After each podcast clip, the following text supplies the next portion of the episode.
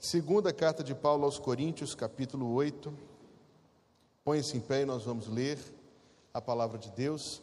Junto aí do impresso que veio os cânticos, os pedidos de oração, veio um outro impresso, que é um material de apoio com os versículos e, e algo interessante aí para a gente poder ter a nossa reflexão de hoje à noite. Repito a referência 2 Coríntios, capítulo 8.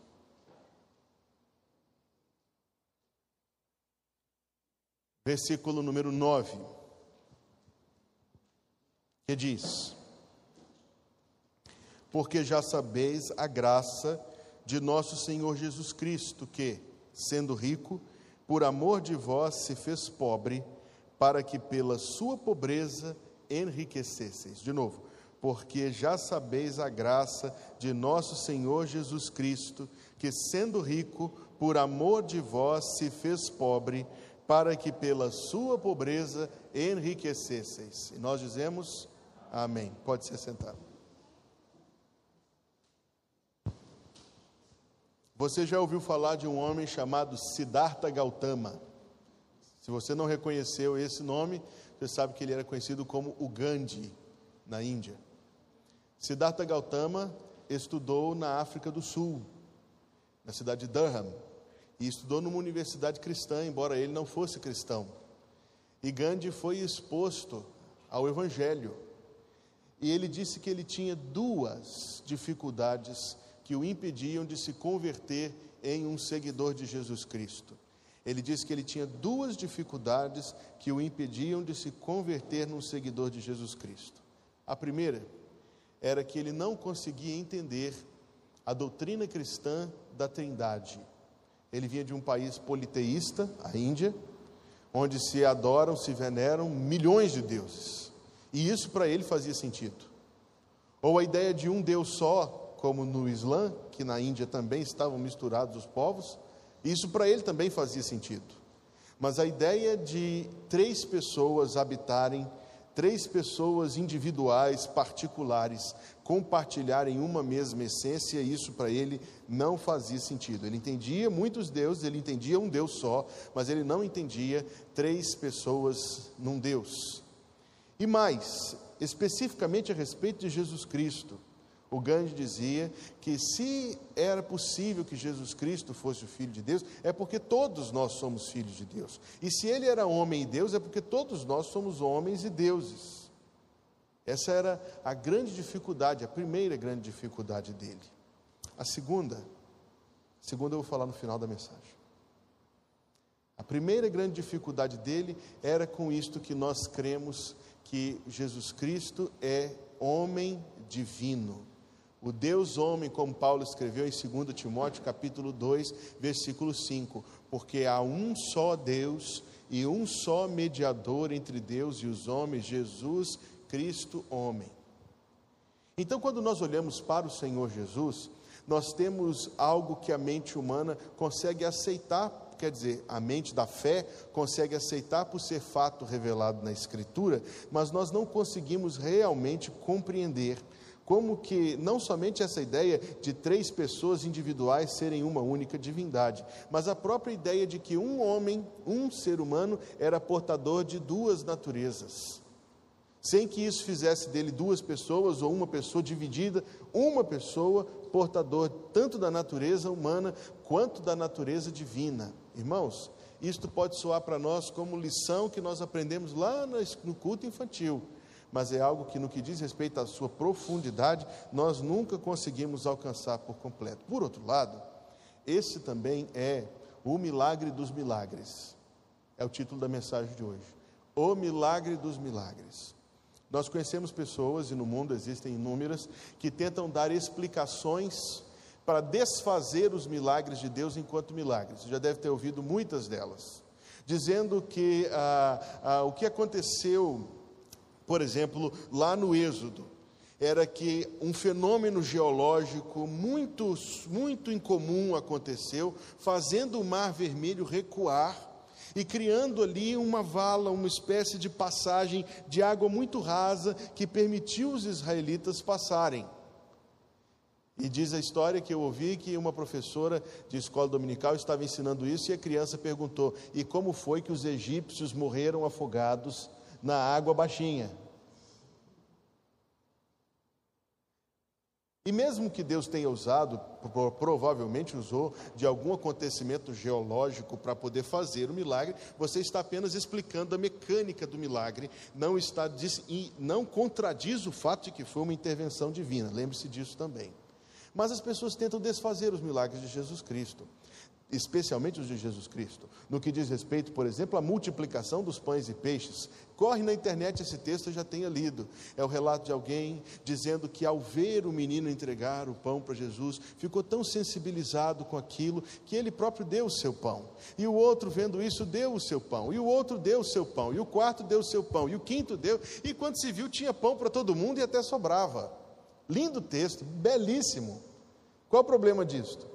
É que você mata um milagre e transforma isso em mera cooperação humana, em boa vontade humana. Não há milagre na boa vontade humana. Não milagre no sentido do sobrenatural. Existe uma, uma, um malabarismo que muitos fazem, tentando, e eu não quero entrar nesse assunto essa noite, mas menciono, tentando conciliar teoria da evolução com a revelação de Gênesis e dizendo que se você interpretar o texto um pouco mais para lá, um pouco mais para cá, você consegue conciliar as duas coisas. E não consegue, elas são irreconciliáveis.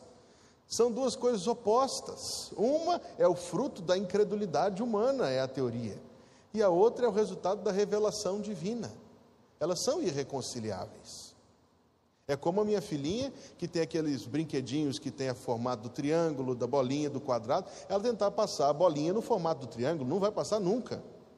Você não consegue combinar duas coisas opostas.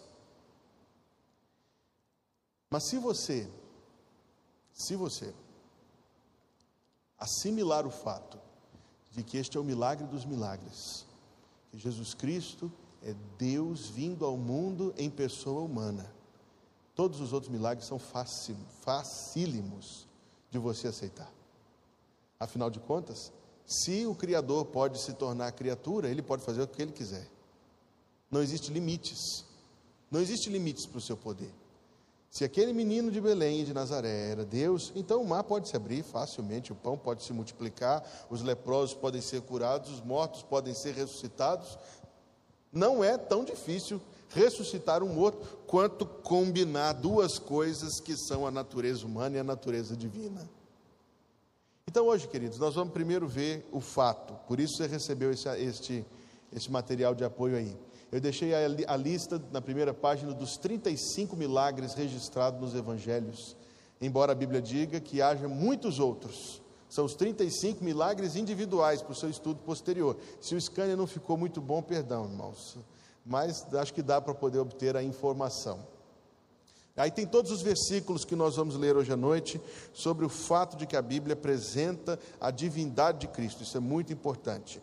E depois a unidade, a união entre divindade e humanidade. Depois nós vamos falar sobre o esvaziamento de Cristo e por fim sobre o que ele intentava nesta vinda, neste assumir, nesse assumir a natureza humana. Primeiro, Vamos falar sobre a divindade de Cristo, o milagre fundamental. Você já assistiu aquele filme? Aquele filme herético, baseado num livro herético, que movimentou muito dinheiro, falando que existe uma família, uma linhagem de descendentes de Jesus Cristo, que depois de ter sido morto, ele quase foi morto, ele não morreu, ele escapou, e ele foi morar no sul da França, casado com Maria Madalena, teve uma filha e a sua linhagem prossegue até o dia de hoje. Chama-se O Código da Vinci, o livro e o filme. E um dos, uma das frases principais ali é dizer: Jesus Cristo nunca disse que era Deus. Vamos examinar se a Bíblia realmente dá margem para isto, irmãos. Vamos começar, vamos começar pelo começo. Marcos 14, versículos 61 e 62. Marcos segundo dos Evangelhos, capítulo 14, lá no finalzinho, versículo 61, 62. Mas ele calou-se, o Senhor Jesus, e nada respondeu. O sumo sacerdote lhe tornou a perguntar: És tu o Cristo, Filho do Deus bendito.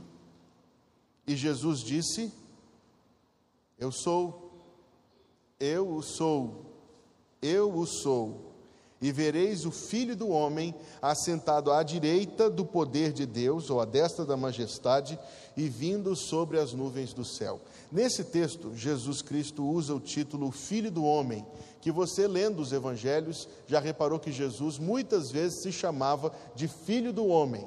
O que quer dizer esta expressão? Primeiro, quer dizer que ele está dizendo que é um perfeito ser humano como eu e como você mas esta expressão está extraída lá do livro do profeta Daniel, capítulo 7, versículo 13 e 14. Daniel, capítulo 7, versículo 13 e 14. Que diz: E eu estava olhando nas minhas visões de noite, e eis que vinha nas nuvens do céu um como o filho do homem. Está vendo essa expressão aí? Um como o filho do homem. E foi-lhe dado e dirigiu-se ao ancião de dias, que é Deus o Pai, e o fizeram chegar até ele. E foi-lhe dado o domínio e a honra e o reino, para que todos os povos, nações e línguas o servissem. E o seu domínio é um domínio eterno que não passará, e o seu reino tal que não será destruído. Quando Jesus Cristo disse àquele grupo de religiosos do seu tempo, que ele era o filho do homem, ele estava dizendo: Eu me aproximei de Deus o Pai na eternidade passada, e Deus o Pai me deu um reino tal, e todo domínio e glória sobre todas as línguas e povos e nações, e um reino tal que não poderá ser destruído. Chocante, afirmativa a resposta. Quando eles perguntaram: És o filho do Deus bendito? É porque os judeus daquele tempo diferente do mundo grego, tinham essa ideia de filho de Deus num conceito muito diferente. Quando João escreveu, ele estava tentando consertar as deficiências de entendimento dos convertidos do mundo grego. E nós vamos chegar lá hoje à noite ainda, se Deus permitir. Mas para os judeus, a ideia de filho de Deus era exatamente a ideia de portador da essência, da natureza, coigualdade com Deus. Nós vamos ver o versículo daqui a alguns minutos sobre isto. Então, ao mesmo tempo, ele é o filho de Deus, isto é, ele é divino, e ele é o filho do homem, ele é um ser humano.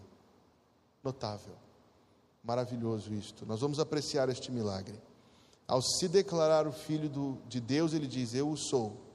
E ele se declara o filho do homem que recebeu o domínio sobre todos e um reino que não passará. Outro texto muito importante é Lucas, capítulo 5, versículo número 17. Lucas, capítulo 5, versículo número 17. E aconteceu que num daqueles dias Jesus estava ensinando, e estavam ali assentados fariseus e doutores da lei, que tinham vindo de todas as aldeias da Galiléia e da Judéia e de Jerusalém. E o poder do Senhor estava ali para os curar.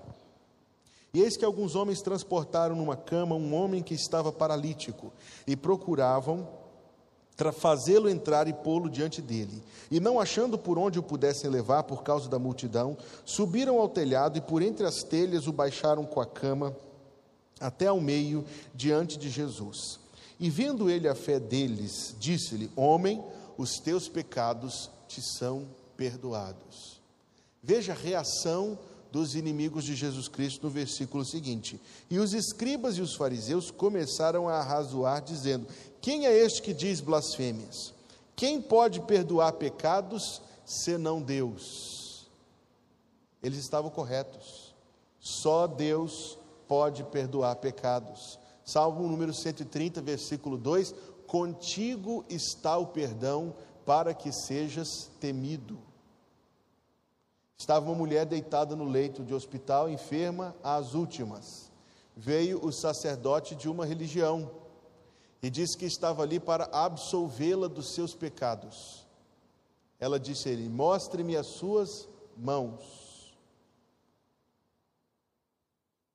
E disse a ele: As suas mãos não têm furos, você não pode perdoar pecados. Quando eles perguntaram, eles estavam corretos. Quem pode perdoar pecados senão Deus? Eles estavam certos. Mas antes disso, Jesus Cristo perdoou pecados. Observe a resposta de Jesus no versículo número 22. Jesus, porém, conhecendo os seus pensamentos, respondeu e disse-lhes: Que arrazoais em vosso coração? Que é mais fácil dizer: Os teus pecados te são perdoados, ou dizer: Levanta e anda? Ora, para que saibais que o Filho do Homem tem sobre a terra poder de perdoar pecados, isto é, coigualdade com Deus, disse ao paralítico: A ti te digo, levanta-te, toma a tua cama e vai para a tua casa. Jesus Cristo agiu divinamente Primeiro, em perdoar pecados. Segundo, em conhecer o coração dos que estavam presentes. Versículo número 22. Conhecendo os seus pensamentos. Jesus agiu divinamente em curar o enfermo.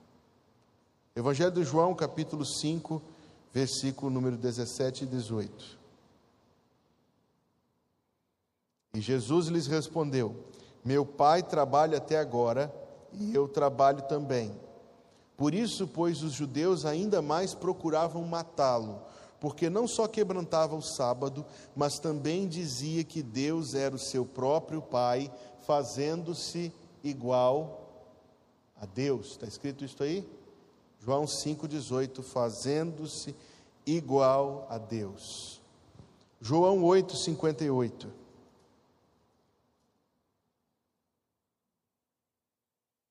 Evangelho de João, capítulo 8, versículo número 58. Disse-lhes Jesus: Em verdade, em verdade vos digo que antes que Abraão existisse, eu sou. Tanto apresentou-se eterno, aquele que está para além do tempo, porque Abraão viveu cerca de 1900 anos antes do nascimento de Cristo, como usou o nome próprio de Deus de Êxodo 3,14: Eu sou o que sou. Por fim, Evangelho de João, capítulo 10, versículo número 30. Eu e o Pai somos um. E os judeus pegaram então outra vez em pedras para o apedrejar. Respondeu Jesus: tenho-vos mostrado muitas obras boas procedentes de meu Pai. Por qual destas obras me apedrejais?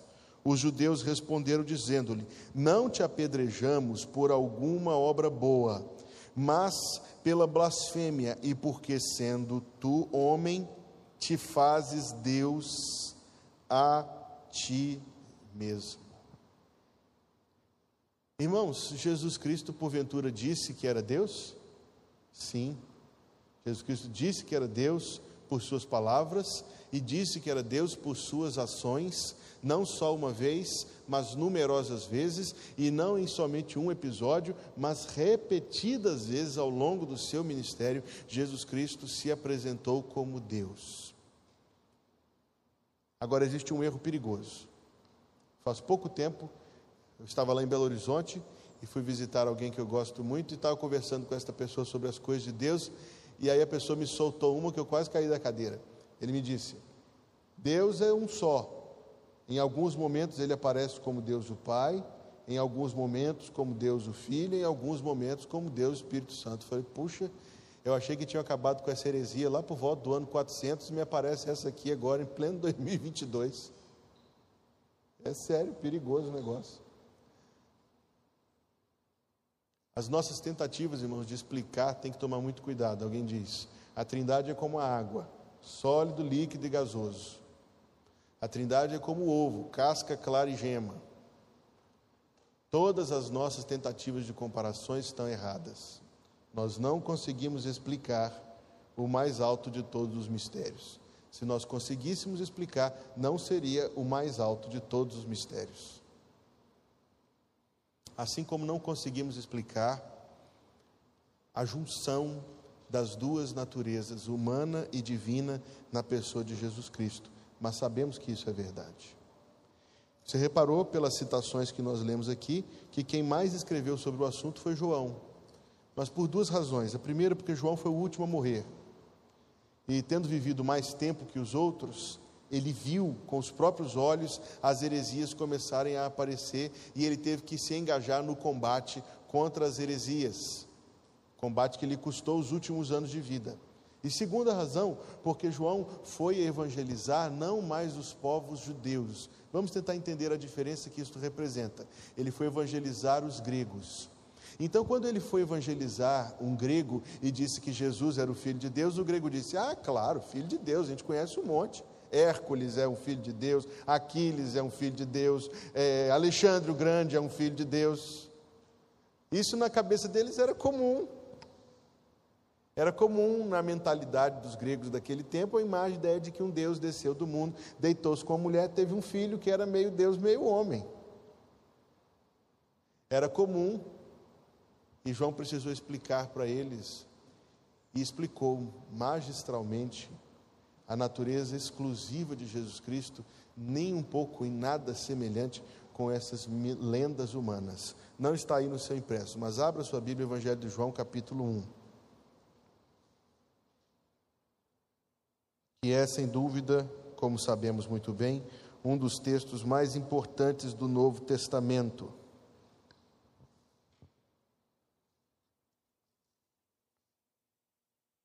O texto não está escrito aí, mas os sete pontos estão aí no seu material de apoio de hoje.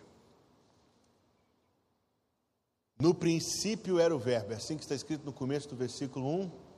No princípio era o Verbo. Tem um outro versículo na Bíblia que começa com a expressão no princípio.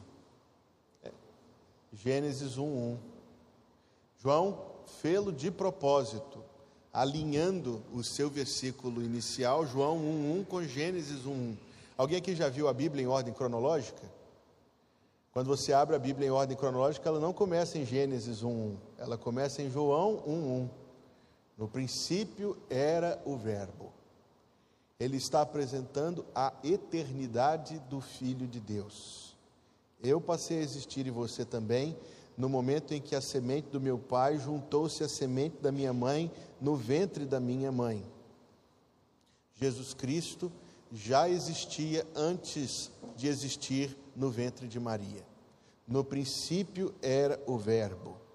Número dois, a pessoalidade do Verbo.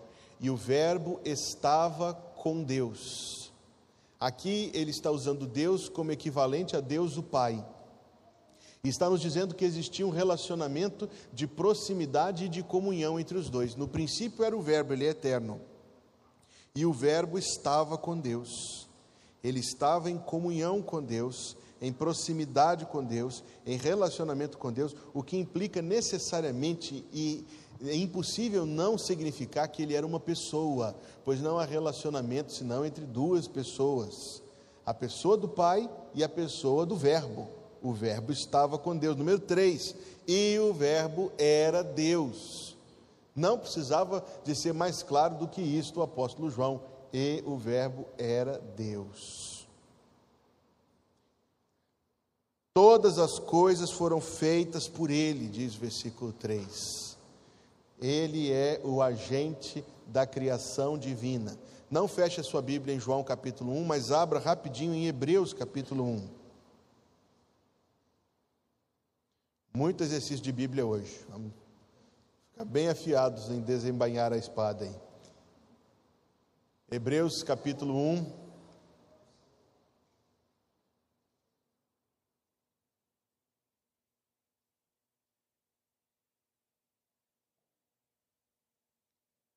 Havendo Deus antigamente falado muitas vezes e de muitas maneiras aos pais pelos profetas, a nós falou-nos nestes últimos dias pelo Filho. Número 2, versículo 2: A quem constituiu herdeiro de tudo, por quem também fez o mundo.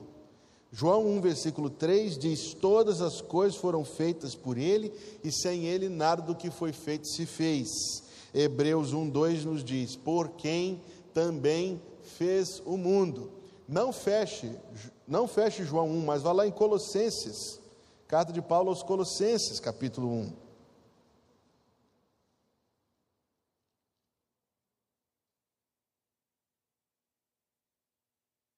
Versículo 15. O qual é a imagem do Deus invisível Se nós tivéssemos três mãos, nós estaríamos com a Bíblia aberta aqui em João, Hebreus e Colossenses, mas só temos duas, né? Porque você veria que Hebreus 1, 3 diz que ele é a expressão exata do seu ser, no que diz respeito a Jesus Cristo, como a fonte de conhecimento de Deus o Pai. Mas deixe isso para outro estudo. O qual é a imagem do Deus invisível, o primogênito de toda a criação, 16, Colossenses 1, 16. Porque nele foram criadas todas as coisas que há nos céus e na terra, visíveis e invisíveis, sejam tronos, sejam dominações, sejam principados, sejam potestades, tudo foi criado por ele e para ele, e ele é antes de todas as coisas, e todas as coisas subsistem, subsistem por ele. Volte lá em Hebreus 1.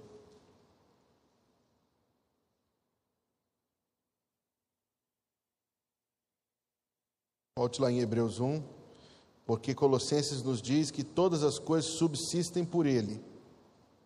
Agora, Hebreus 1,3 diz: O qual, sendo o resplendor da sua glória e a expressa imagem da sua pessoa, sustentando todas as coisas pela palavra do seu poder, havendo feito por si mesmo a purificação dos nossos pecados, assentou-se à destra da majestade nas alturas. Observe, sustentando todas as coisas pela palavra do seu poder.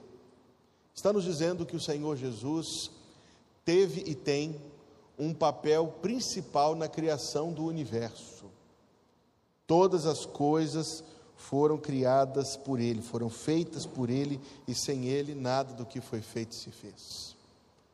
Dá vontade de, de entrar mais nisso, mas não posso. Volte a João capítulo 1, versículo 4. Nele estava a vida. Jesus Cristo como a fonte de vida, quer a vida natural, quer a vida espiritual. E a vida era a luz dos homens, diz o mesmo versículo. Jesus Cristo como a fonte da revelação. E agora o versículo 14. E o Verbo se fez carne e habitou entre nós cheio de graça e de verdade, e vimos a sua glória, glória como unigênito do Pai. Então, João, que estava escrevendo para aqueles gregos com a mentalidade cheia de ideias erradas, vem corrigi-las, fazendo uma elevadíssima apresentação da pessoa de Jesus Cristo, em tudo que nós precisamos saber a respeito dele. E quando nós mergulhamos nesse texto e vamos fazendo essas conexões, fizemos só algumas, poucas, há muitas, entre os outros textos do Novo Testamento que nos esclarecem sobre a atuação e sobre a eternidade e a divindade de Jesus Cristo. Mas a Bíblia também nos apresenta a união das duas coisas. Vamos tentar ler um texto, vamos ler um texto que tenta nos ajudar a entender isso. Em Hebreus capítulo 2, eu acho que está aí no seu impresso. A partir do versículo 10.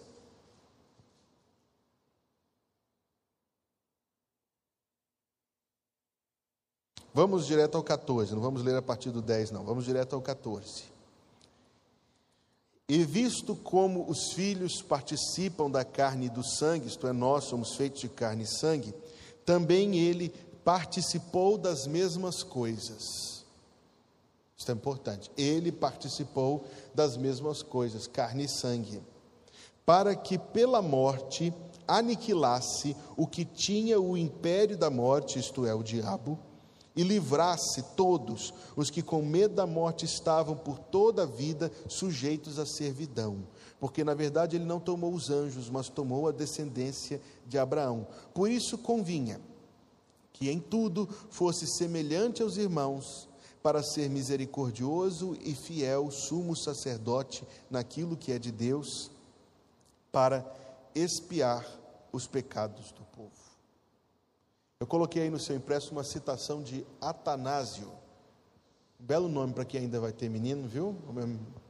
Atanásio foi um dos pais da igreja e ele escreveu o seguinte: Nosso Senhor Jesus Cristo, Filho de Deus, é Deus e homem perfeito Deus e perfeito homem, que, embora seja Deus e homem, ainda assim não é dois, mas um só Cristo.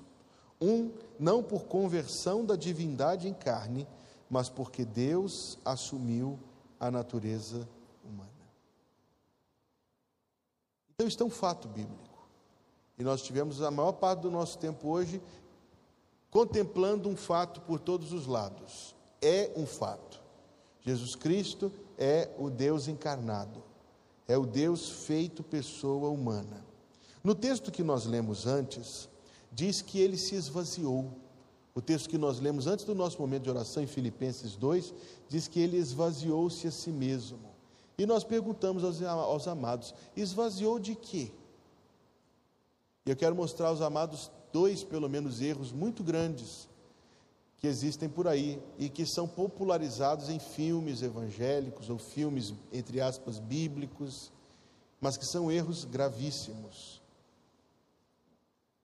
Existe o erro de que Jesus Cristo se esvaziou de toda a consciência de divindade.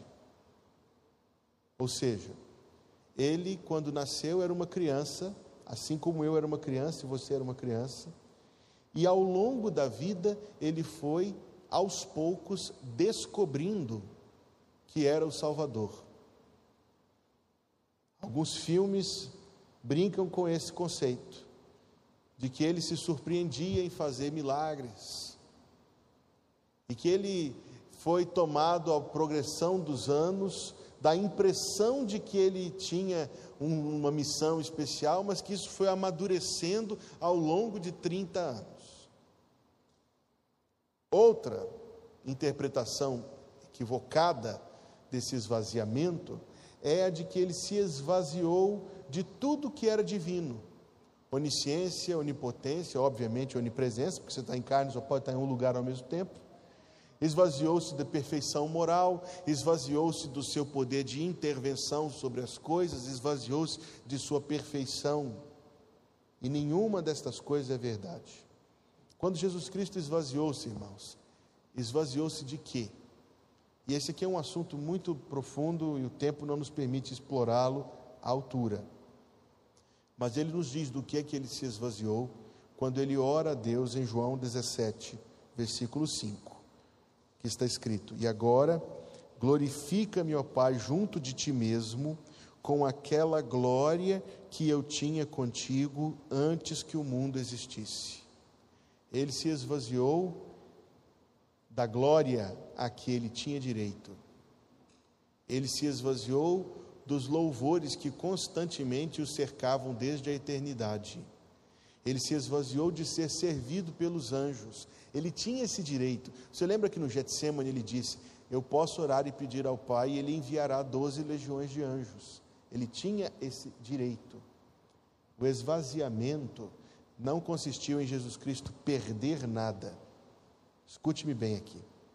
O esvaziamento consistiu em Jesus Cristo não usar aquilo que tinha e não usufruir daquilo que era seu de direito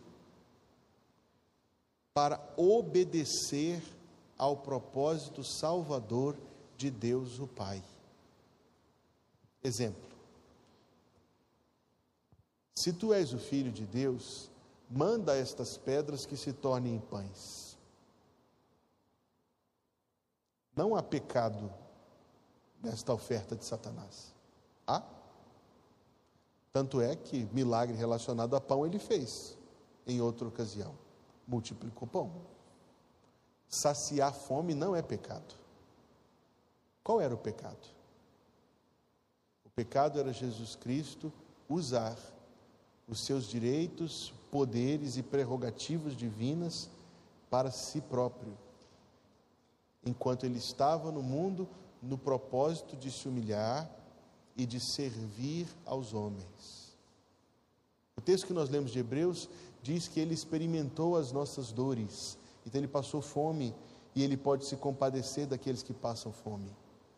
E ele não usou do seu poder divino para saciar a sua própria fome, embora tenha saciado pelo seu poder divino a fome de outros. Esse é o esvaziamento, em que, sendo Deus onisciente, e ele demonstrou onisciência muitas vezes, tu disseste que tens um marido, mas não é verdade, já tiveste cinco maridos, e o homem que agora tens não é teu marido, e ela disse: Venham ver esse homem, porque ele me disse tudo a meu respeito. Ele é onisciente. Ele tinha divino poder, mas ele não usava isto senão para os propósitos determinados por Deus o Pai. João 5,19 ele disse: Na verdade, vos digo que o filho por si mesmo não pode fazer coisa alguma se o não vir fazer o pai, porque tudo que o pai faz, o filho faz igualmente. João 5,30: Eu não posso de mim mesmo fazer coisa alguma, como ouço, assim julgo. João 6,38: Porque eu desci do céu não para fazer a minha vontade, mas a vontade daquele que me enviou. João 8,28: E quando levantardes o filho do homem, então conhecereis quem eu sou e que eu nada faço de mim mesmo, mas estas coisas falo como o Pai que me ensinou, e aquele que me enviou está comigo. O Pai não me tem deixado só, porque eu faço sempre o que lhe agrada. Lembra-se daquele texto? A respeito daquele dia, o filho do homem não sabe nem os anjos que estão lá nos céus. Ele não sabia enquanto estava em carne. Depois da sua ressurreição e exaltação, é claro que ele sabe. Dá-me a glória que eu tinha contigo antes da fundação do mundo. Este é o ensino bíblico. O ensino bíblico é que enquanto estava neste mundo, guarde essa ideia, enquanto estava nesse mundo, Jesus se resignou em tudo à vontade do Pai, em tudo, até sendo obediente até a morte e morte de cruz. E tudo isso, irmãos, com que fim? E eu quero expor rapidamente aos irmãos alguns dos fins, dos objetivos disso tudo. O primeiro era fazer aquilo que ninguém mais podia fazer. Era morrer na cruz, oferecendo a Deus uma vida sem pecados, em substituição de muitas vidas repletas de pecados. Isso que ele fez, só ele poderia fazer. Você sabe disso. Se você fosse crucificado na cruz, você seria crucificado, ou eu, somente por si próprio e estaria recebendo somente o que merece, e eu somente o que mereço. Mas ele viveu esta vida de total sujeição, de total submissão, para que ele pudesse oferecer a Deus uma vida perfeita em substituição de muitas vidas imperfeitas. Mas não era só isso. Ou como dizia aquele grande mestre de teologia, se fosse só isso, ele podia ter descido no mundo na quinta, morrido na sexta, ressuscitado no domingo, voltado na segunda-feira para o céu. Ele viveu 33 anos neste mundo. Não só um fim de semana. Ele viveu 33 anos neste mundo. Para quê? Primeiro, irmãos, para ser modelo de obediência. Modelo de obediência. Assim como Jesus Cristo foi obediente, devemos nós ser obedientes. Porque o texto de Filipenses 2,5 começa dizendo: haja em vós o mesmo sentimento que houve também em Cristo Jesus. Se ele não viveu para si, eu não tenho direito de viver para mim. Se ele não fez sequer um milagre para si, eu não tenho direito de viver usando os dons e as bênçãos divinas para meu próprio interesse. Eu não tenho esse direito, porque o meu Senhor não o fez. Número dois, ele viveu uma vida de exemplo de sujeição exemplo de sujeição. Como ele se sujeitou a Deus, eu devo me sujeitar a Deus, mesmo quando me parecer muito difícil aquilo que Deus, na sua sabedoria, está me reservando. Eu devo me sujeitar a Deus. Ele viveu uma vida perfeita como prova de sua perfeição. Isto é muito importante. Porque quantas vezes tentaram acusá-lo, mas nunca acharam nada, nada de que o acusar. Quando o acusaram, foi preciso mentir, porque não tinha de que o acusar. Ele viveu uma vida sofrida para que pudesse se compadecer de nós. Ele viveu uma vida servil para que pudesse provar o seu amor por nós. Não é amoroso quando alguém faz algo por você? Quando a pessoa prepara algo para te agradar ou algo para te beneficiar, é amoroso. E quando vemos Deus andando por todas as cidades daquela terra para pregar, vemos a insistência e a paciência do seu amor. Em tudo ele provou o seu amor para conosco. Ele sofreu tanta rejeição como prova da queda. Existe algo que é coerente na narrativa da vida de Jesus Cristo é que por onde ele passou ele foi rejeitado. Quando ele nasceu, vou trazer a sua atenção somente este fato de números. Quando ele nasceu, na estalagem, que era uma espécie de hotel em Belém, não havia uma pessoa naquela cidade com o mínimo de, de compaixão para oferecer a cama a uma mulher em dores de parto. Este é o pano de fundo do nascimento de Jesus Cristo. Não havia uma pessoa numa casa daquela cidade que se compadecesse de uma jovem dando à luz para oferecer o leito para ela. Agora, isto não é um chamado à ação social. Isto é um pano de fundo para nos mostrar a profunda rejeição que ele sofreu ao longo de toda a sua vida. O pano de fundo é da vida de Jesus Cristo é rejeição. Ele foi rejeitado por onde foi. Quando ele expulsou o demônio e o demônio foi para os porcos e os porcos pularam no abismo, pediram a ele que fosse embora. Ele foi rejeitado por toda a sua vida. Veio para o que era seu e os seus não o receberam. E por fim ele veio e viveu essa vida para se oferecer como sacrifício em perfeita substituição, como eu disse lá no início. Mas tudo isso, irmãos, vira como a expressão da vontade de Deus para a nossa vida quando a Bíblia diz: haja em vós o mesmo sentimento que houve também em Cristo Jesus.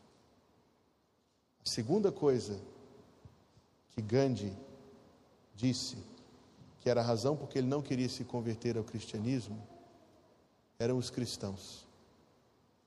Ele disse: eles dizem ser servos desse Deus, mas há muito pouco dele na vida deles.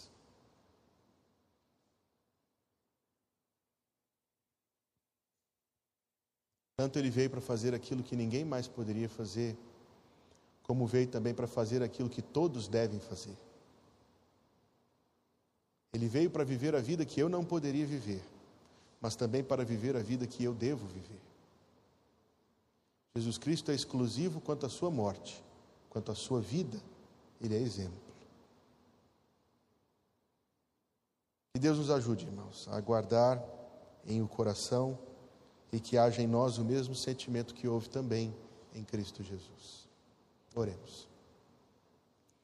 Damos-te graças, Deus, nosso Pai por nos ter trazido para este bom lugar na noite do meio da semana, para estarmos na tua presença, para usufruir, ó Deus, da tua graça e para meditar na tua palavra.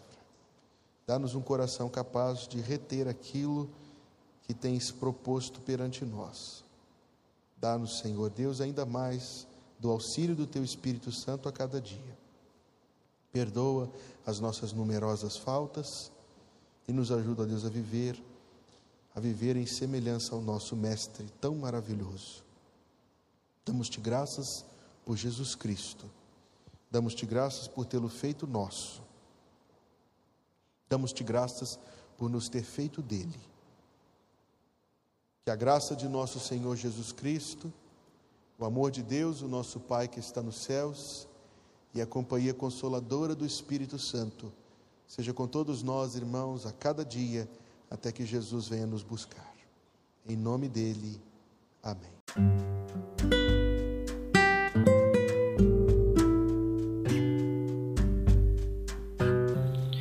Obrigada por estar conosco. Volte sempre. A Igreja Batista Plenitude tem sempre uma mensagem de Deus para você.